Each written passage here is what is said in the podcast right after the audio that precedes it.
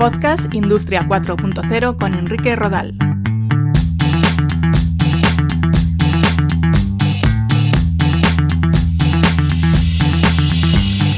Tal? Un saludo. Bienvenidos a un nuevo episodio de Podcast Industria 4.0, el podcast que analiza el papel que tienen y van a tener las nuevas tecnologías en la industria y en la sociedad en general. Nos puedes encontrar en www.podcastindustria40 Hoy os quiero hablar de cómo van a ser las carreteras del futuro gracias al uso de tecnologías emergentes. Comenzamos.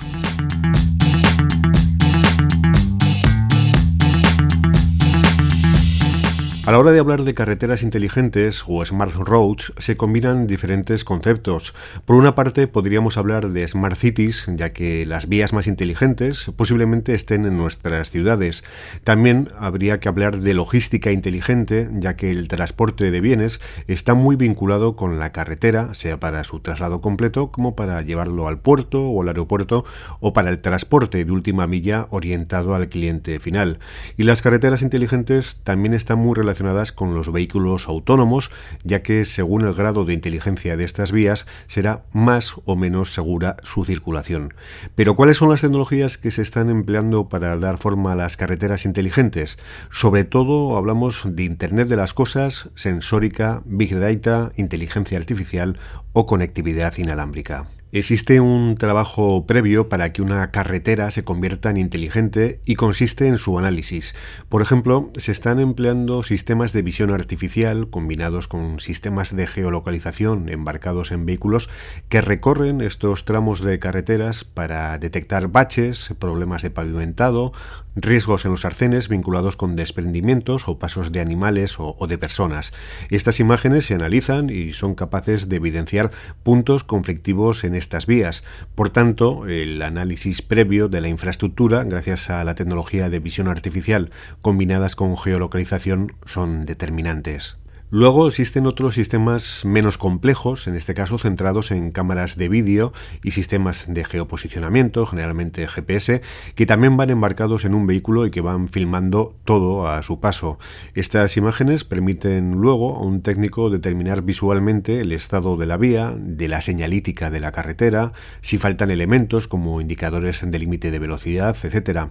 Es una labor que hasta ahora han llevado a cabo operarios humanos y que se sustituye por este tipo de sistemas. Verificar el correcto estado y la correcta señalización de una vía es algo determinante, por ejemplo, cuando los vehículos autónomos estén entre nosotros. Estos coches estarán dotados de sensores, eh, visión artificial capaz de reconocer una señal de la carretera y adaptar la conducción a su significado. Si falta una señal de reducción de velocidad o que alerte del tránsito de personas, el vehículo pues no podrá circular de una forma adecuada.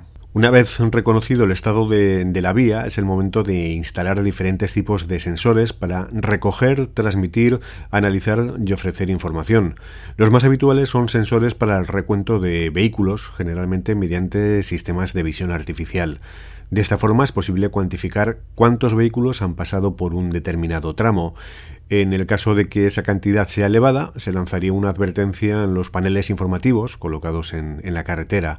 Los más optimistas vaticinan que esa alerta nos podría llegar a nuestros propios vehículos inteligentes mediante dispositivos on-board, y seguramente así será, pero pensar que todos los vehículos que transiten por una vía dentro de 20 años van a ser inteligentes o, van a llevar este tipo de dispositivos es eh, casi una quimera. Más allá de esto, mm, con, con la información que nos han proporcionado los sensores, pues ya sabemos que se está produciendo una acumulación de coches eh, gracias a estos sistemas de sensórica y de visión artificial, pero puede ser interesante colocar ciertos sensores o dispositivos IoT de Internet de las Cosas en el asfalto para que también nos transmitan en tiempo real información sobre el grado de adherencia con motivo de la lluvia, la presencia de hielo, de nieve, eh, viento fuerte, etcétera.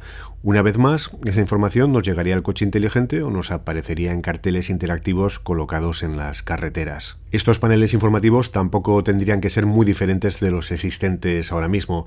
Se trata de alertar ante posibles incidentes, mostrar información de interés sobre el tiempo, la densidad de tráfico, etc.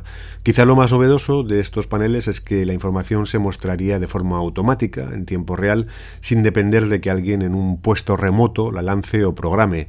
Disponer de información en tiempo real es lo que va a marcar la diferencia. Otros sensores vinculados con las carreteras inteligentes o Smart Roads tienen que ver con la iluminación de las vías. Según un informe de la Asociación Española de la Carretera, la iluminación de las mismas es inadecuada en un 90% de los casos, bien sea por exceso como por defecto. A todo esto hay que añadirle el gasto millonario que supone la iluminación de las carreteras en cualquier país. Cientos o miles de luces encendidas durante horas por vías en las que apenas pasan vehículos en algunos tramos horarios. Disponer de sensores que enciendan las luces al paso de un vehículo puede suponer ahorros económicos enormes, pero no solo durante la noche. Esos sensores eh, pueden analizar las condiciones de iluminación en un día nublado o con niebla o todo lo contrario, adaptar la iluminación a un día excesivamente soleado. Es algo que ya se está haciendo en las calles de muchas ciudades y que tiene todo el sentido también en lo que se refiere a las carreteras. Y también relacionado con la sensórica y con Internet de las Cosas, tenemos a los semáforos inteligentes. La premisa de un semáforo inteligente es que no es necesario programar las fases de los semáforos para que la luz verde esté siempre encendida durante, por ejemplo, 20 segundos o el tiempo que sea, y luego la luz roja otro tanto, o que un peatón tenga que apretar un botón para activar el semáforo. Simplemente, colocando unos sensores, es factible saber cuántos coches o personas están esperando a ambos lados de un cruce y establecer cuál es la duración adecuada para que el semáforo esté en verde o en rojo. Además, los semáforos inteligentes pueden regularse de forma inteligente mediante algoritmos. Es decir, si tenemos un tramo de carretera con varios semáforos y en ese tramo la velocidad está limitada a 30 km por hora, se podría calcular cuánto tarda el vehículo en recorrer el espacio entre semáforos mm, a esa velocidad, a 30 km por hora, de cara a que cuando se abra uno se nos abra el resto y no tener que estar parándonos cada X metros. Es algo muy irritante, como sabéis, y es posible evitarlo mediante tecnología inteligente. Más allá de los sensores en tiempo real, también son importantes los sistemas de inteligencia artificial para la predicción de eventos. A través de diferentes fuentes de información de datos, como sistemas de predicción meteorológica, modelos de temperatura de la carretera o, datos en tiempo real, se crean modelos predictivos que lanzan recomendaciones a los centros de operaciones que coordinan las acciones de vialidad y activan los equipos de actuación. Este tipo de sistemas de predicción también tienen su relevancia a la hora de prever no solo el estado de la vía, sino el tránsito por la misma. Conociendo que se va a celebrar cierto evento o en operaciones salida y regreso, es posible eh, predecir la cantidad de vehículos que van a circular por la vía y adecuar los servicios a este tráfico. Lo mismo ocurre con el tráfico a determinadas horas de entrada y salida del trabajo o la apertura y cierre de centros de educación. La inteligencia artificial, por tanto, tiene mucho que aportar a las Smart Roads. También se habla mucho de la conectividad vinculada con las carreteras inteligentes. Eh, se está trabajando en corredores 5G entre Vigo y Oporto o entre Mérida y Évora que facilitarán el despliegue de sistemas de transporte inteligentes, ITS o Intelligent Transport Systems, una de cuyas cualidades es que son cooperativos. Esto significa que los vehículos que transitan por estas vías tienen que estar preparados para intercambiar información bien con otros vehículos o bien con las infraestructuras. En el caso de las infraestructuras, un ejemplo podría ser el de las etiquetas inteligentes para el pago de autopistas que nos permiten pasar por un peaje sin hacer prácticamente nada. Este concepto de interrelación de la información es lo que se conoce también como fog computing o computación en la niebla, en el que hay una red muy cercana en las que se almacena la información para ser intercambiada entre los diferentes dispositivos, en este caso vehículos que están en su entorno. El intercambio de información entre vehículos Creo que es algo más complicado también porque intervienen cuestiones relacionadas con la ciberseguridad del propio vehículo. En teoría, este intercambio de información nos permitiría tener datos sobre el volumen de tráfico y otro tipo de cuestiones, y esto, pues eh, obviamente supone que los turismos o camiones lleven un sistema de transmisión de información a bordo. Por ejemplo, entre las ventajas del 5G figuran una latencia baja, amplia cobertura en exteriores y que puede dar servicio a muchos dispositivos a la vez.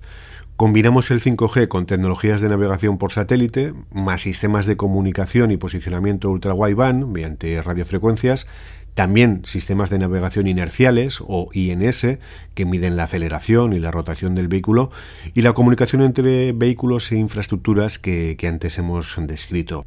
Si a esto le sumamos que los vehículos estén equipados de dispositivos OBU, Onboard Unit, eh, que permiten la recepción de mensajes en tiempo real, pues se podría evitar una colisión entre, por ejemplo, dos vehículos. En algunos países, los camiones y, vehículos pesados están obligados a llevar estos dispositivos OBU, pero la verdad es que no es algo generalizado.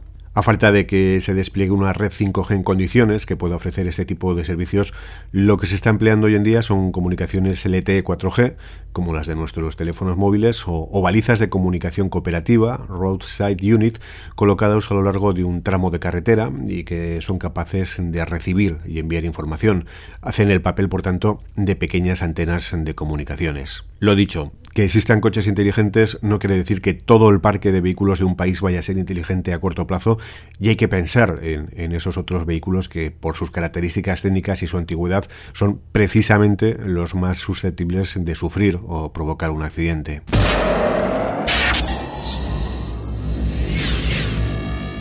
También está claro que una carretera inteligente, dotada de sensores y sistemas de visión artificial, está mejor preparada para detectar posibles infracciones de los conductores. Por ejemplo, un radar de tramo permite reconocer la matrícula de un vehículo en dos puntos diferentes por los que ha transitado dicho, dicho coche, dicho vehículo. Si en ese tramo la velocidad máxima es de 100 km por hora y el automóvil o camión ha invertido menos tiempo del establecido en recorrerlo, está claro que ha superado la velocidad máxima. Una carretera inteligente podría imponer un control de velocidad de tramo desde el principio hasta el final. Gran parte de estas soluciones vinculadas con las carreteras también tendrían su aplicación en el ámbito ferroviario, en trenes, en metros o en tranvías también. Pues hasta aquí este acercamiento a lo que serán las carreteras inteligentes, lo que ya están siendo en estos momentos también. Espero que os haya resultado de interés y os espero en podcastindustria40.com y en nuestros perfiles en Twitter, Facebook, LinkedIn y YouTube. Un saludo.